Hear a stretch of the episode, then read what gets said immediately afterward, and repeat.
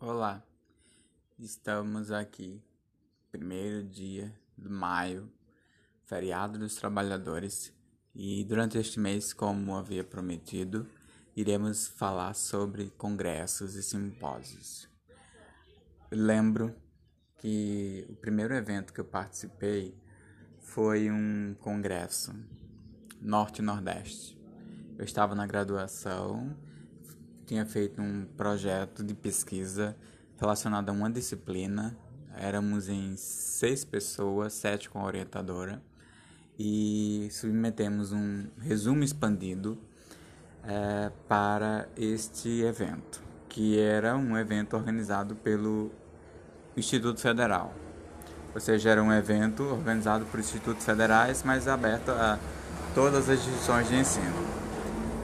É, e o que é o resumo expandido? O resumo expandido é quando você tem uma ideia, você trabalhou de alguma forma aquela ideia, e mas ela não é um trabalho longo, ela é um trabalho de curta análise. O meu projeto consistia em avaliar como as universidades naquela época aceitavam e ofertavam cursos para pessoas com deficiências. No caso, a deficiência estudada era justamente a visão, ou seja, como os cegos eram recebidos dentro do ambiente acadêmico. E então nós dividimos o grupo, por isso que tínhamos seis, porque dois ficaram responsáveis por, por irem em universidades particulares, outros dois em instituições públicas e outros dois em instituições públicas técnicas é, ou seja, aquelas filantrópicas, instituições filantrópicas que ensinam a pessoas com deficiência visual, seja adquirida ou aquela que já vem congênita, né, do nascimento.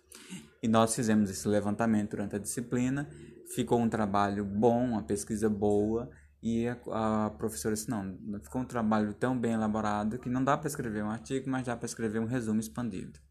Então, desenvolvemos o resumo expandido, que passa de duas páginas, né, até duas páginas.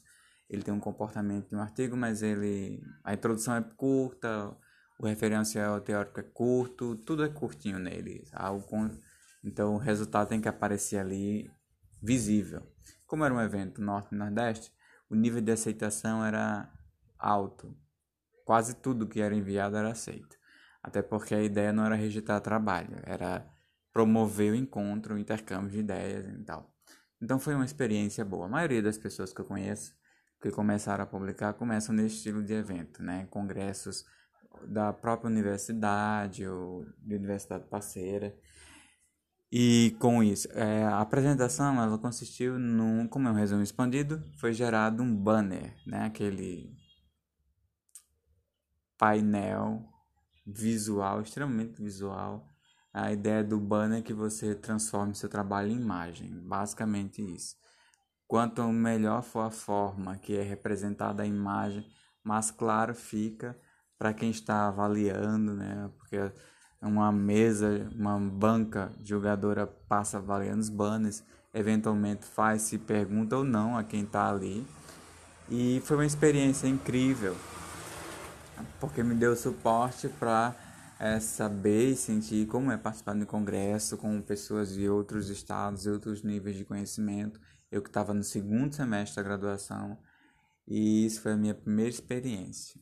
Depois disso, eu, eu entrei em projeto de pesquisa, entrei em projeto de extensão e com isso eu, eu pude, tive a, a, como era de projeto de pesquisa, eu recebi uma bolsa e por ser bolsa existe o Salão PIBIC, que é um evento nacional que todos os bolsistas CNPq CAPES da graduação, uma vez por ano, geram um relatório. Esse, esse relatório deve ser apresentado em formato de artigo, ou seja, artigo convencional, ou seja, um banner. É exposto um evento, geralmente dura dois ou três dias esse, esse congresso, e é, é, é local, né? É, é aquela universidade. Então, a USP tem o seu salão PIBIC, a UFRN tem seu salão PIBIC, a UNB tem seu salão PIBIC. E é, um, é uma experiência interessante porque é, permite que a gente entre em contato com universitários como nós, óbvio, mas de cursos que não teríamos contato.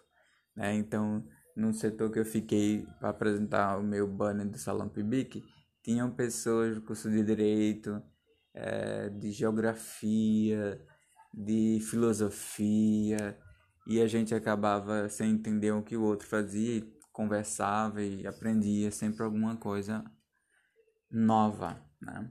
O aprendizado é sempre nesse sentido de inovar.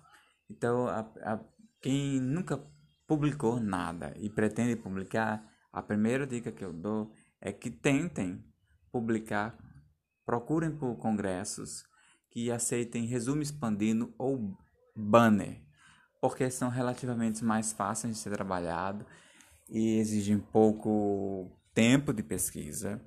É, claro que tem que ter uma qualidade, um impacto sua pesquisa, mas vai dar o, o suporte necessário para que você comece a publicar. Né? Tem a primeira publicação. Então, essa é a dica de hoje e voltaremos em breve. Bye!